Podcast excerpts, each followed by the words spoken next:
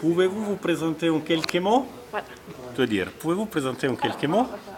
Oui. Pouvez-vous vous présenter en quelques mots? Moi, je suis Alberto hein, et je suis ingénieur civil. Quel âge aviez-vous en 86 et que faisiez-vous à l'époque?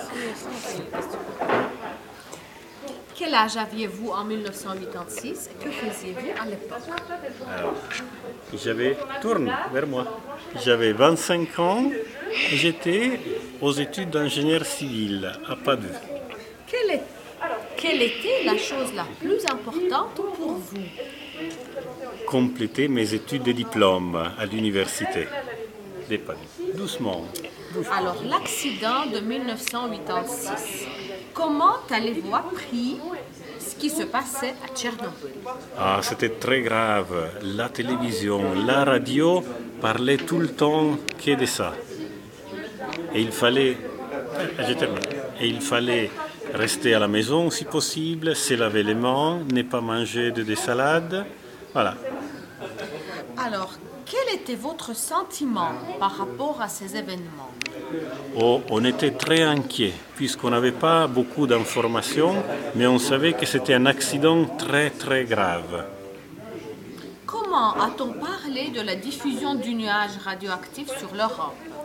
Alors en Italie, effectivement, c'était les nuages est arrivé. Ils nous ont conseillé de ne pas boire l'eau qui sortait de- de- des rivières, de ne pas manger des salades et des fruits. On réduisait fortement la consommation de, de- de- de légumes fraîches.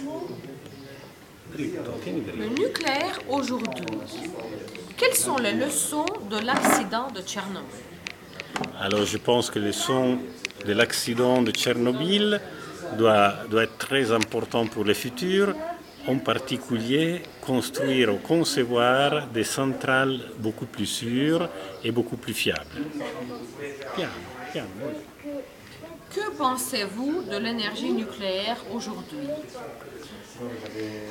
Je pense que c'est une composante de notre société. Nous avons besoin d'énergie pour développer les activités humaines et industrielles et qu'il faut développer aussi également des alternatives au nucléaire.